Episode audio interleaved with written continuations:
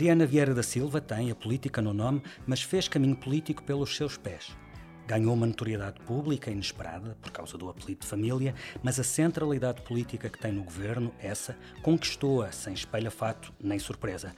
Da mesma forma que poucos se terão surpreendido quando a viram subir a Ministra da Presidência em fevereiro de 2019, depois de três anos ao lado do Primeiro-Ministro como sua Secretária de Estado Adjunta.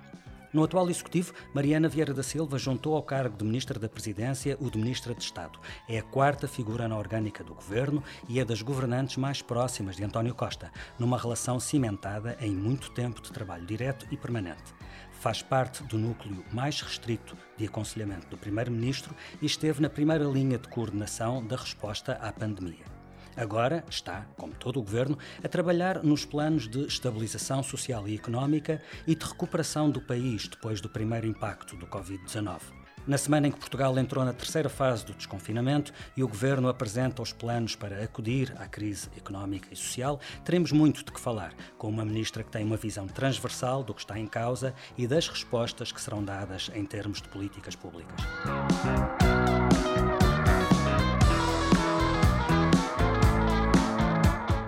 Mariana Vieira da Silva, bem-vinda, obrigado por ter aceito este convite para esta entrevista. Muito obrigada, é um prazer.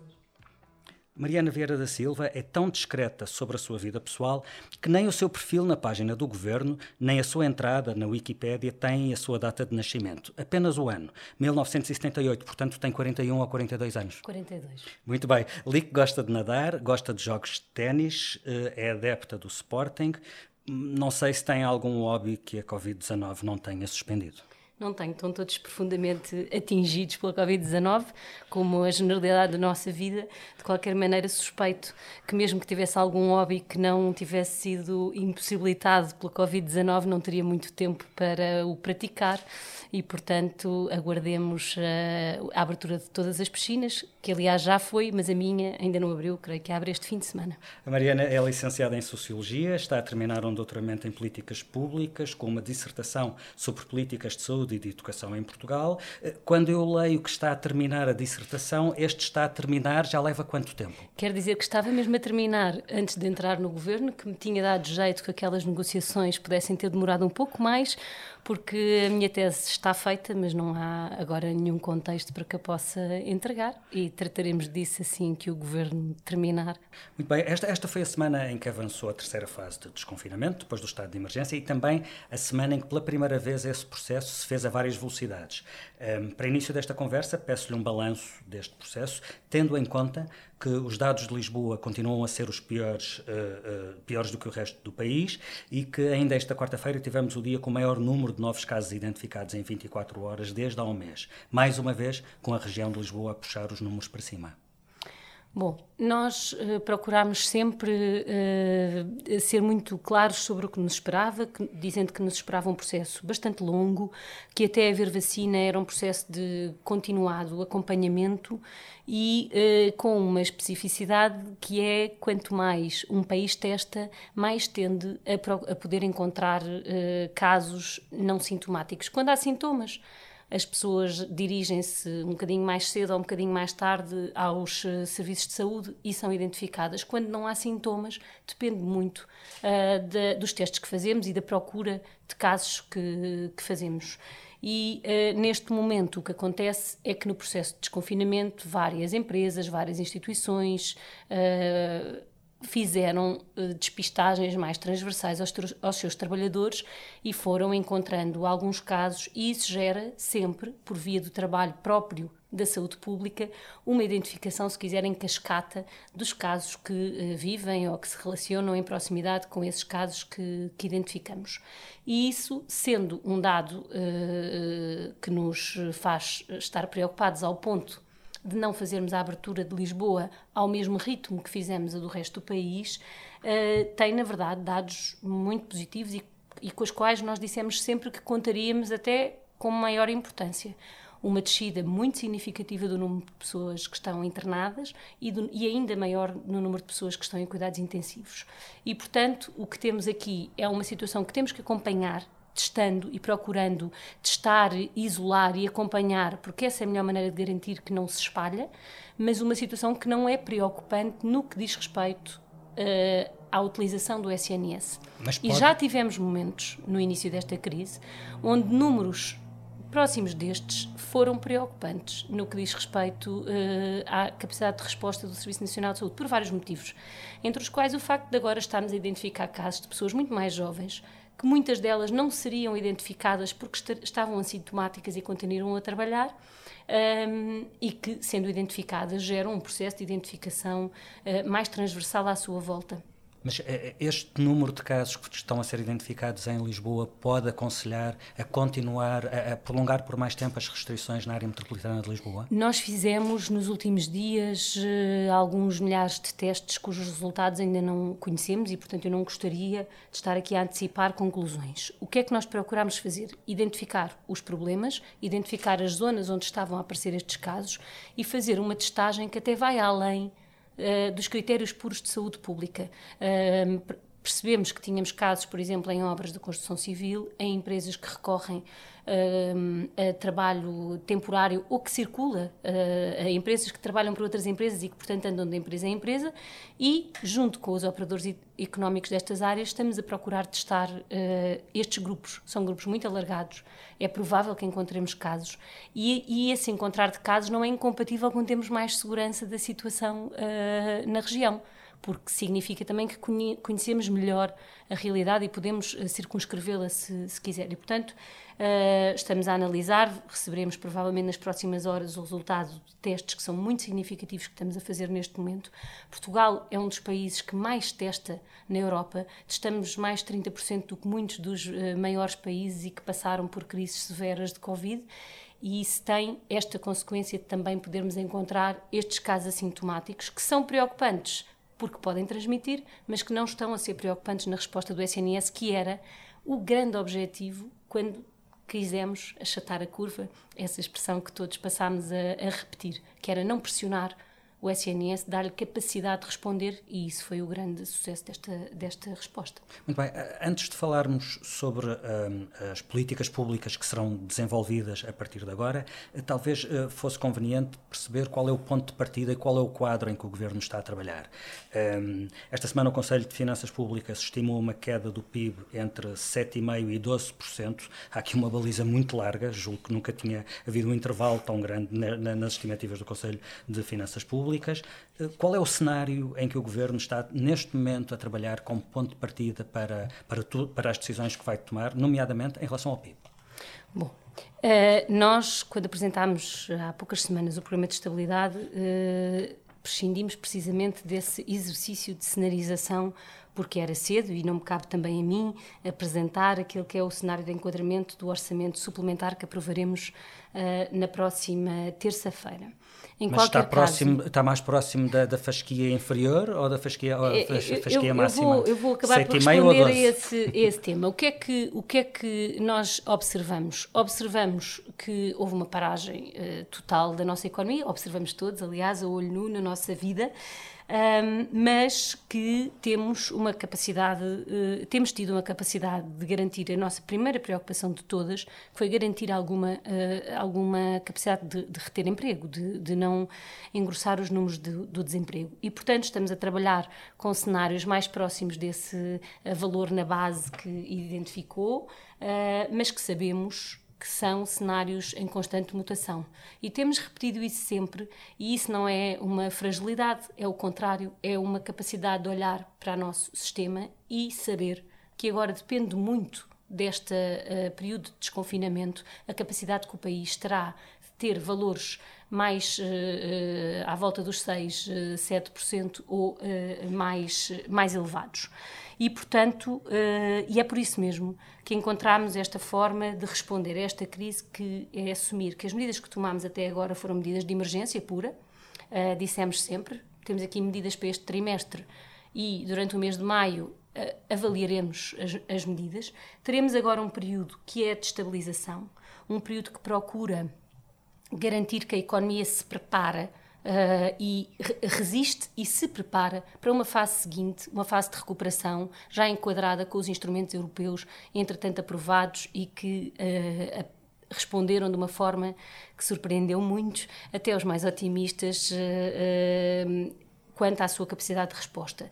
É por sabermos que não dominamos ainda todos os elementos desta equação, que temos este, este, esta resposta a, a três fases. Ou seja, digamos caso, assim, a primeira fase foi uh, para um trimestre, a segunda fase, que é o programa de estabilização, até é para um semestre, para o próximo semestre, e o programa de recuperação será, imagino, até o fim da legislatura? Eh, Dois, três anos, corresponderá basicamente ao tempo que temos para utilizar os fundos uh, que a União Europeia terá à disposição dos países. Em qualquer caso, estaremos sempre a trabalhar num cenário muito distinto daquele que estávamos em fevereiro. Nós estamos agora a conhecer indicadores de desemprego Portugal não via há décadas e, portanto, estaremos sempre a trabalhar para responder a uma estimativa de um aumento muito significativo do desemprego, que esperamos que possa ficar ainda no, no, no, no único dígito e não nos dois dígitos, mas será uh, um aumento muito significativo. E é nesse quadro de procurar uh, garantir o emprego e garantir a capacidade de resposta da nossa economia que estamos a trabalhar. Nenhuma economia destruída é capaz de recuperar.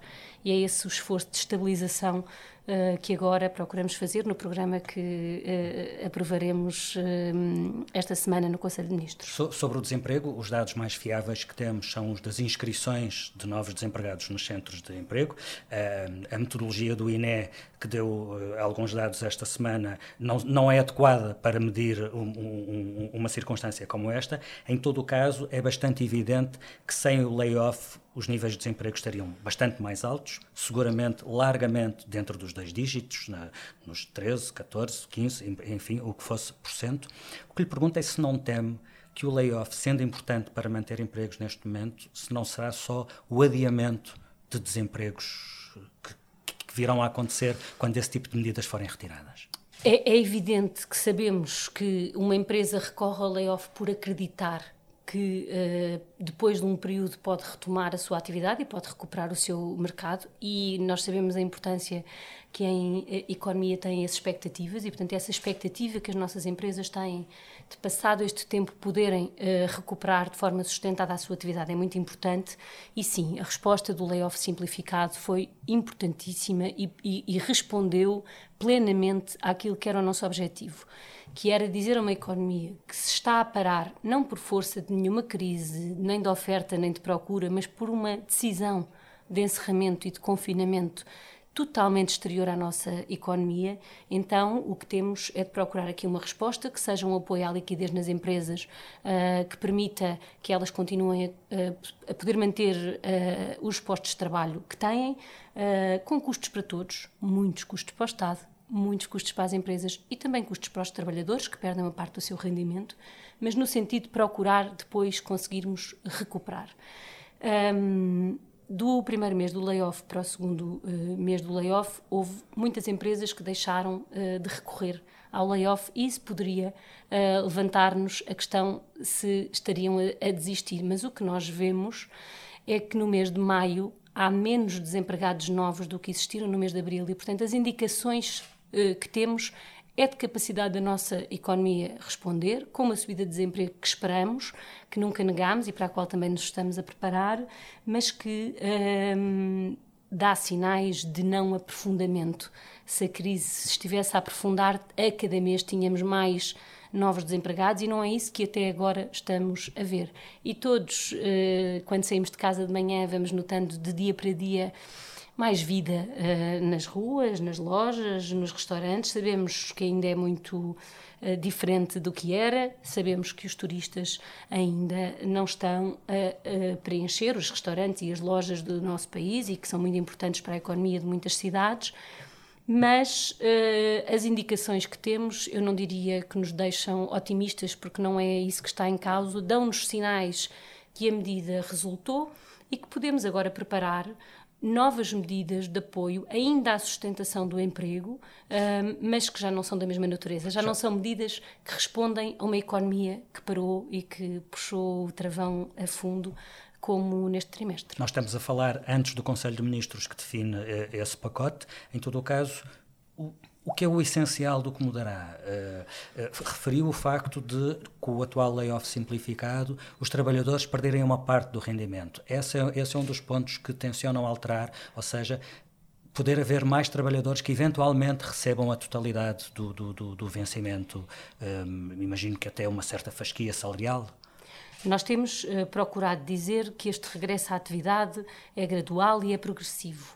E, na prática, a evolução da resposta que esta medida do layoff simplificado deu para aquela medida que a substituirá uh, como resposta principal é também uh, a de gradual e progressivamente ser capaz de ter cada vez mais gente a trabalhar mais horas, de se aproximar progressivamente do salário normal e a de diminuir, uh, no fundo, as isenções, ou de aumentar também progressivamente as contribuições para a segurança social que cabem às empresas. É nesta lógica de progressivamente ir retomando a normalidade que também temos que adaptar uh, a medida uh, do layoff simplificado, que todas as empresas Uh, mesmo com as dificuldades que tiveram uh, em receber a, primeira, uh, a, sua primeira prestação, em tratar das dimensões burocráticas, sentem que tiveram, que foi uma medida que lhes, foi, que lhes deu possibilidade de garantir os seus trabalhadores. Ou seja, deixe-me só sintetizar, um, para quem continuará, continuar no layoff, haverá mais trabalhadores a receber mais rendimento e haverá menos empresas com isenções da sua parte de TSU. Ou, ou a isenção da TSU tendencialmente a aproximar-se do zero, que é a situação de normalidade. E, portanto, é nesta lógica gradual e progressiva que estamos a trabalhar. Há muitas nuances nestas coisas, por isso é que depois as medidas também, às vezes, este tipo de medidas tendem a ser mais difíceis de explicar, porque elas têm muitas condições. É preciso garantir que numa empresa as pessoas que, que estão a trabalhar, apesar tudo, não, não estão nas mesmas circunstâncias das que não estão e, portanto, é neste equilíbrio e procurando responder a estas eh, prioridades, também salvaguardar a segurança social, de ir reduzindo o impacto que, que estas medidas têm nas contas públicas. As transferências portanto, que vai obrigar do Orçamento de Estado pagas para por todos social. nós uhum. e uh, uma retoma gradual e progressiva também uh, dos salários. É neste enquadramento que estamos a trabalhar e os detalhes, esses são uh, aprovados pelo, primeiro pelos, pelo Conselho de Ministros. estas, a forma como se monta, o que eu quis foi transmitir os objetivos que temos. Um, tanto quanto percebo, uma das, uh, de, das preocupações no programa de, de, de, estabiliza, de estabilização uh, pós-Covid, estabilização social e económica, julgo que é assim que se chama, é uh, garantir também mais, mais dinheiro disponível, injetar liquidez na economia. Isso pode significar injetar diretamente mais dinheiro no orçamento familiar? Isso tem que significar respostas nas diferentes dimensões. Um, por um lado, numa, num, num conjunto de, de, questões que têm a ver com a capacidade que o Estado tem de responder a uma crise destas. Uh, estes momentos são sempre uh, aceleradores de certas dinâmicas uh, que já existiam e obriga-nos a todos olhar para as respostas que temos e a adaptá-las numa capacidade de responder melhor. O Primeiro-Ministro tem referido muitas vezes as medidas do Simplex e SOS e elas são um exemplo do tipo de, de respostas que sabemos que temos que dar para uma economia que se quer que acelere e que, portanto, que precisa de menos uh, tempo e menos burocracia a, a, a aprendê-la. Um, e depois tem respostas dirigidas às empresas, respostas dirigidas especificamente ao emprego e respostas dirigidas às famílias. Nós ouvimos sistematicamente uh, dizer nos primeiros meses desta crise que ela era democrática, que atingia todos, mas essa expressão é mesmo só referente ao vírus, porque relativamente a todos os outros efeitos, eles são, como todas as crises, muitíssimo desiguais e por isso uh, temos estas respostas dirigidas às empresas um, dirigidas ao emprego especificamente e depois dirigidas às dimensões sociais e podem ter dimensões uh, de apoio às famílias mais forte, como aliás tiveram neste período de emergência, um, que ainda não existem. Em relação a, a, ao outro programa em que o Governo está a trabalhar, o Programa de Recuperação Económica e Social, percebe-se a prioridade ao investimento. Aliás, esta semana o Ministro Cisa Vieira prometeu um aumento do investimento público na ordem dos 28% este ano e mais um aumento na ordem dos 20% em 2021. Eh, o que eu recordo é que durante toda a legislatura passada houve várias vezes promessas de crescimento do investimento e a realidade da execução desse, desse crescimento de investimento ficou muitas vezes aquém das promessas. Desta vez, a própria Comissão Europeia exorta o país a acelerar o investimento. Portanto, desta vez é sério. E o, e o crescimento do investimento vai ser mesmo nesta ordem de grandeza? Bom, eu, eu não queria concentrar-me excessivamente no programa de recuperação por diversos motivos. Primeiro, porque ele não é a nossa prioridade desta semana. Depois, porque também é preciso estabilizarmos aqui algumas, uh, alguns conceitos: o que é que vamos fazer agora, o que é que deixamos para depois.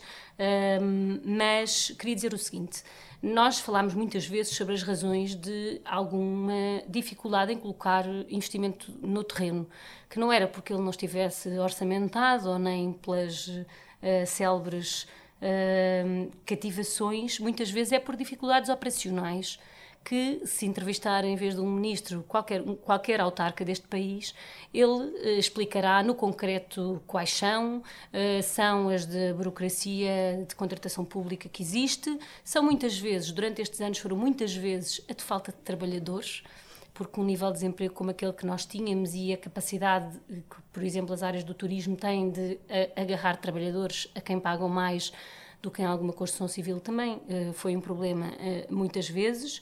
Um, e, portanto, aquilo que temos em matéria de investimento, e eu ia-me centrar aqui na resposta de, do programa que aprovamos esta semana, é um olhar para, aquele, uh, para, para, aqueles trabalhos de proximidade que são sempre muito mais rápidos a arrancar, que não têm projetos altamente complexos como os grandes investimentos públicos muitas vezes têm e que podem ser uh, uh, fundamentais nesta viragem.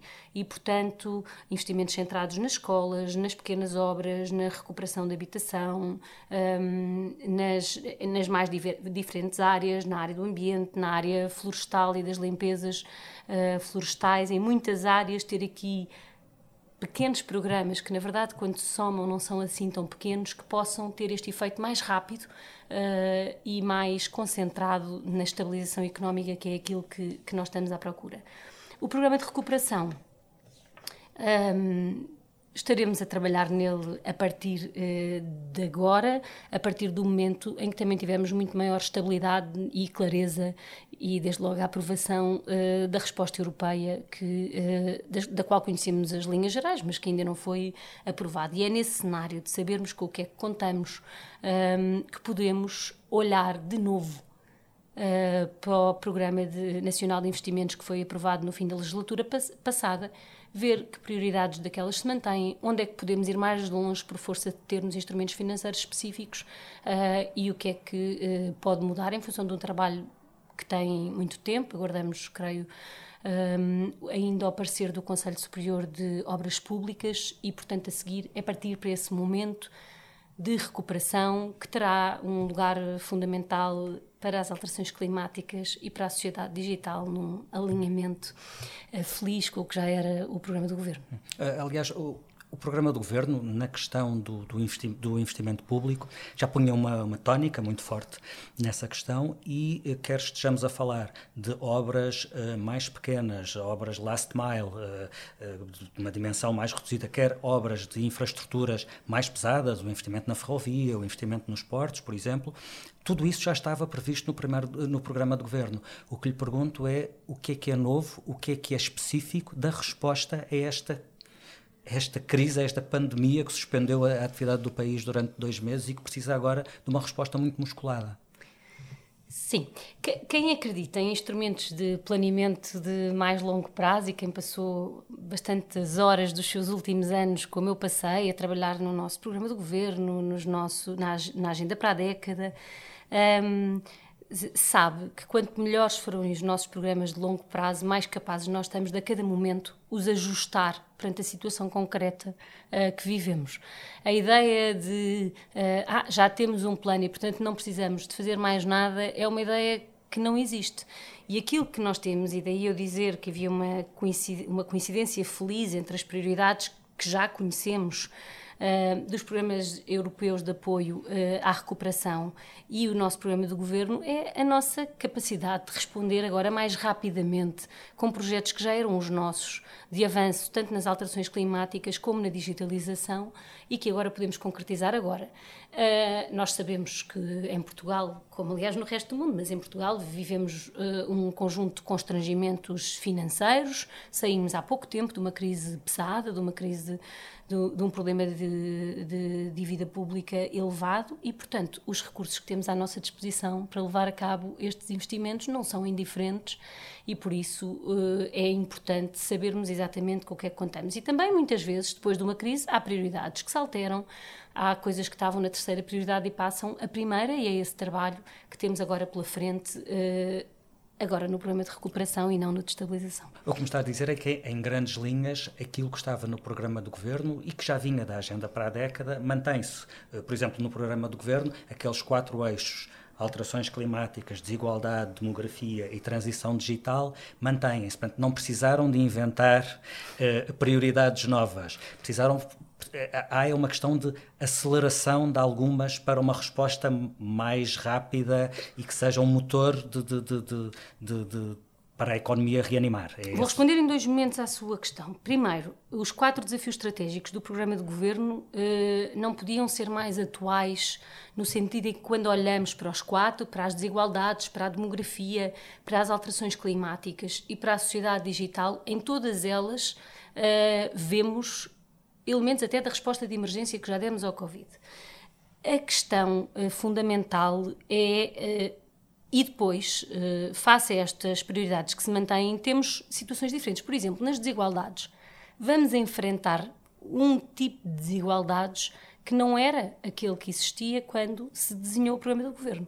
Nós estávamos com os níveis mais baixos de desigualdades, eh, desde que elas são medidas com os instrumentos que nós hoje conhecemos, eh, e provavelmente no final deste ano nós estaremos assim.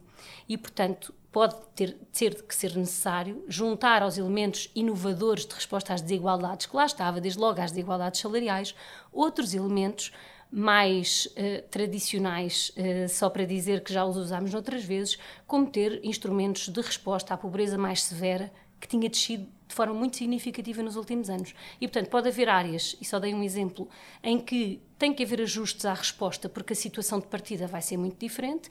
E, por exemplo, na área da sociedade digital, há inúmeros elementos do programa relacionados com o teletrabalho, relacionados com a digitalização das escolas, onde se trata apenas, e o apenas aqui é, é, é só uma expressão, de acelerar medidas que já estavam previstas, algumas das quais já acelerámos. A própria pandemia serviu como acelerador, em alguns casos. Se alguém nos dissesse que teríamos todos os professores deste país a aderir uh, em três meses a, um, a, a, a, aulas em formato digital, uh, toda a gente diria isso é impossível. E foi possível, foi possível com muito trabalho do Ministério da Educação, dos professores, dos pais e também dos alunos, e agora é preciso eh, dar estabilidade a essa evolução uh, muito abrupta que houve. E, portanto, só para resumir, há casos em que pode ter que haver adaptação das medidas. A área das desigualdades é uma em que é muito fácil elencar elementos em que a resposta vai ter que ter elementos diferentes. E há toda uma nova pobreza inesperada que Exatamente. foi provocada. E depois há áreas de aceleração dos projetos que já tínhamos em curso. Um, Deixe-me colocar-lhe colocar uma pergunta muito simples, que foi uma pergunta que pairou sobre, sobre os debates desta semana. Portugal precisa neste momento de mais Estado? Eu julgo que uh, o país percebeu a importância do Estado na resposta a uma situação uh, de emergência como aquela que tivemos. Uh, na hora H, digamos assim, toda a gente soube que era no SNS que podia ter a resposta que era precisa a esta pandemia, portanto, todos aqueles debates que muitas vezes assistimos em tempos bons desapareceram do debate público. Ninguém esperou de, de ninguém, a não ser do SNS, uma resposta a esta pandemia e, quanto a mim, a recuperação trará outra vez para o debate público um elemento central da importância das políticas públicas e da presença do Estado uh, no caminho, nos caminhos de industrialização e de uh, aposta em setores estratégicos da nossa economia. Esse é um debate uh, em que todos têm as suas posições de partida, é um debate que o governo como um todo ainda vai fazer no programa de recuperação.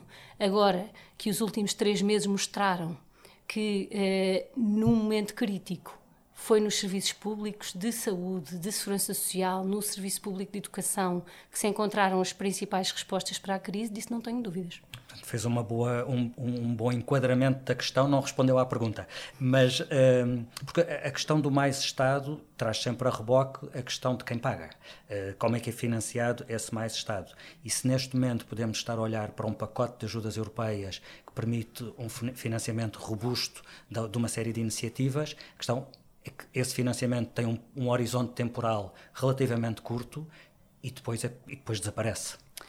Esses, estes últimos quatro anos, uh, eu julgo que deram uma resposta a uma parte significativa da pergunta que me está a colocar, porque todo o argumento de que maneira é que um aumento do rendimento das famílias não vai prejudicar a nossa economia, por na prática uh, pesar sobre a despesa pública, foi bastante desmentido uh, durante os últimos quatro anos. O que nós vimos foi que um reforço do rendimento das famílias feito uh, num enquadramento orçamental responsável, que é o que se espera de um governo e de um governo do Partido Socialista uh, em particular, esse uh, reforço dos rendimentos das famílias, com custos acrescidos na área do SNS, onde reforçamos de forma muito significativa a despesa da saúde, uh, desculpe, do SNS, da segurança social, da educação e inúmeras outras uh, áreas do, do nosso Estado, se traduziu numa economia mais forte, onde o peso dessa despesa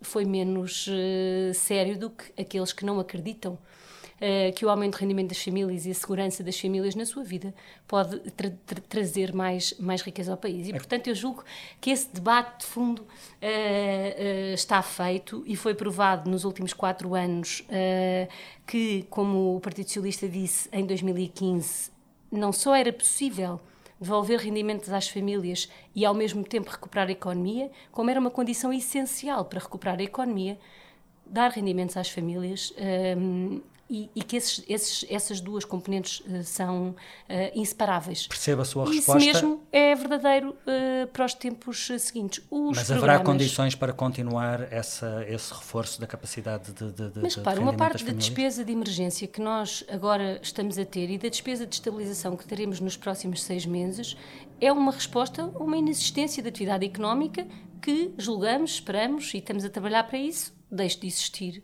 nos meses seguintes e, portanto, eh, voltaremos a um contexto em que podemos eh, retomar a atividade económica. Precisamos é de chegar até lá sem os níveis de destruição que o país conheceu eh, na década passada. O principal partido da oposição apresentou esta semana uh, as suas propostas para o relançamento da economia. Rui Rio avançou ideias como a captação de mais quatro ou cinco auto-Europas, uh, mas também coisas que estão mais diretamente na mão dos governos, como novos mecanismos de capitalização de empresas, pagamento a fornecedores do Estado efetivamente no máximo de 30 dias, ou, por exemplo, o alargamento da aplicação da taxa reduzida de IRC uh, de 17% de IRC entre 2020 e 2023. O que lhe pergunto é se este pacote de propostas do PSD lhe parece uma boa base para um entendimento do governo com o maior partido da oposição, ou se há nestas ideias alguma coisa que considerem inaceitáveis à partida. Bom, eu estou uh, naquela posição desagradável de ter que dizer que não consegui ainda, porque foi há poucas horas, uh, ler as propostas e, portanto, conheço apenas as notícias sobre as propostas do PSD. Mas mais Aquilo quatro ou cinco queria... auto-Europas concorda, de certeza, de certeza. Todos nós concordamos e, de preferência, com maior diversidade de investimento que, que, que, que se espera. A questão é, Há elementos uh, nas propostas uh, do PSD que, que, conhecemos esta semana que fazem parte também das preocupações, não só das preocupações das medidas que já temos tomado, como das medidas que, que também tomaremos. E eu queria uh, destacar aqui, porque, porque é importante fazê-lo, a capacidade que o país teve de construir muitos consensos na resposta a esta crise. Sabemos que a partir de agora isso vai ser menos visível, mas é muito importante que no momento mais difícil eles tenham existido e eu não queria deixar de, de destacar.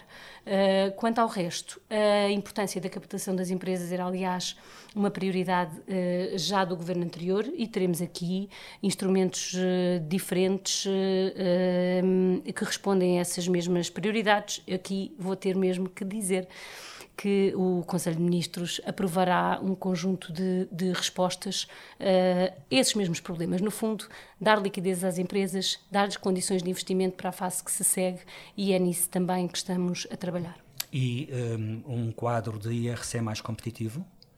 e um quadro uh, nunca foi permita, uma prioridade do, do um quadro que do, permita responder ao momento que vivemos. É isso que se espera de um programa de estabilização. Não é que ele altere os fundamentos das nossas políticas, nem das nossas políticas fiscais, nem das nossas políticas de proteção social, mas sim ter uma resposta adequada aos momentos que vivemos. Nós temos que saber em que momentos é que estamos a introduzir transformações estruturais no nosso sistema e em que momentos é que estamos a responder às prioridades. E este é um momento de responder às prioridades e não uh, de fazer transformações uh, radicais no, ao nosso sistema, ao fiscal, à proteção social, ao educativo ou ao de saúde. Referiu a importância do consenso político dos últimos meses. Quão importante é para o Governo conseguir um acordo do PSD para o plano de estabilização e para que se vai concretizar, suponho eu, já no, no, no na proposta de orçamento suplementar? Eu julgo que é importante é que o diálogo político seja uh, permanente e ouvimos todos os partidos uh, nos últimos dias na preparação deste programa e que possamos ter uh, áreas de consenso e de compromisso. Quanto dessa ronda resto, pelos partidos, eh, conseguimos... quem, nota, quem é que nota que esteja mais próximo da visão do governo? Eu o PSD ou o PCP e o Eu Bloco? julgo que neste momento eu posso estar a avaliar, a avaliar de um ponto de observação não muito uh, privilegiado para fazer esta análise que vou fazer, mas eu julgo que estamos numa fase em que as preocupações estão bastante alinhadas e depois há diferentes respostas aos mesmos problemas, mas não, não vamos ver. Uh, os partidos também ainda não conhecem o programa de estabilização económica e social e, portanto, esse é que é o momento importante de conhecer as suas reações. Um, um dos setores essenciais para a retoma do país será seguramente o turismo. Isso depende da reabertura de fronteiras e, de, e da normalização de, das viagens aéreas. Uh, como primeira pergunta, sabe se o governo já teve uh, explicações da Grécia pelo facto de ter posto Portugal na lista negra, cujos residentes não podem viajar para a Grécia? Bom, nós uh, uh, estamos uh, a trabalhar intensamente na, neste processo de reabertura de fronteiras e não, não vale a pena alinhar num, num, tipo de, de mensagem sobre as diferentes reações de cada país. Nós sabemos bem, já vivemos isto uma vez, que os momentos de crise são sempre momentos em que, um, em que, em que há reações mais defensivas uh, por parte de alguns países e menos de outros, e aquilo que importa é que se possa uh, construir uh, as soluções para que neste verão se possa retomar progressivamente a mobilidade dentro da União Europeia, pelo menos, ou para já, um, e, e, depois fazer o resto do trabalho. Não, não, não, não creio que seja útil um, isolar uh, países neste caso. Todos os países tiveram que reagir de forma distinta a países onde a situação esteve mais difícil em alguns destes momentos. Agora que os vários países se vão libertando de momentos difíceis, é preciso uh, que o Ministério dos Negócios Estrangeiros, que o Sr. Ministro dos Negócios Estrangeiros, o Sr. Ministro da Administração Interna façam o seu trabalho. Eu não tenho não queria acrescentar detalhes nesta fase. Tem ideia de que uh, quando chegarmos uh, ao período em que mais imigrantes costumam vir para Portugal, já está garantido um corredor de atravessamento para quem venha de carro do centro da Europa e que precisa de atravessar Espanha Estamos para chegar a Estamos a trabalhar, como tem sido visível em notícias várias, com os países onde vivem muitos uh, portugueses que querem voltar e com os países que fazem os seus trajetos até cá uh, para que isso seja possível. É um momento importante de regresso à normalidade e estamos a trabalhar para isso. O governo espanhol, por exemplo, mas também outros governos europeus, eh, aprovaram programas muito robustos de apoio ao turismo, tanto para promoção do destino como para apoio às empresas do setor e para investimento público no setor. Um, será também uma prioridade uh, nesta fase do governo? Há respostas uh, à, à, questão do turismo e à questão da importância que o turismo tem no emprego e na economia portuguesa. Um, e as campanhas e esse trabalho também está em curso. Portugal beneficia neste momento uh, de ter uh, tido um percurso uh, muito estável ao longo destes meses, uma, uma capacidade de resposta que é reconhecida não para, não em muitos países. Não pela Grécia.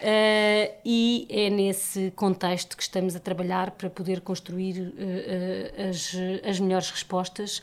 O, o diálogo entre o governo e os parceiros sociais e os, e, o, e os principais atores económicos tem sido muito intenso nas últimas semanas, com todos os setores em duas dimensões: na procura das melhores soluções para dar a todos as garantias de segurança, de resposta da saúde pública em sítios do país onde vive mais gente durante o verão do que. Ou seja, reforço uh, no Algarve, por exemplo? Do que, uhum. do que no resto do ano e também no trabalho internacional que, que o Ministro da Economia e a Senhora Secretária do Turismo uh, estão, a, estão a fazer. Como estímulo ao turismo interno, admitem algum sistema de vouchers para as pessoas poderem utilizar nesse setor de atividade uh, específico? Nós esperamos... É uma ideia que circula em alguns países?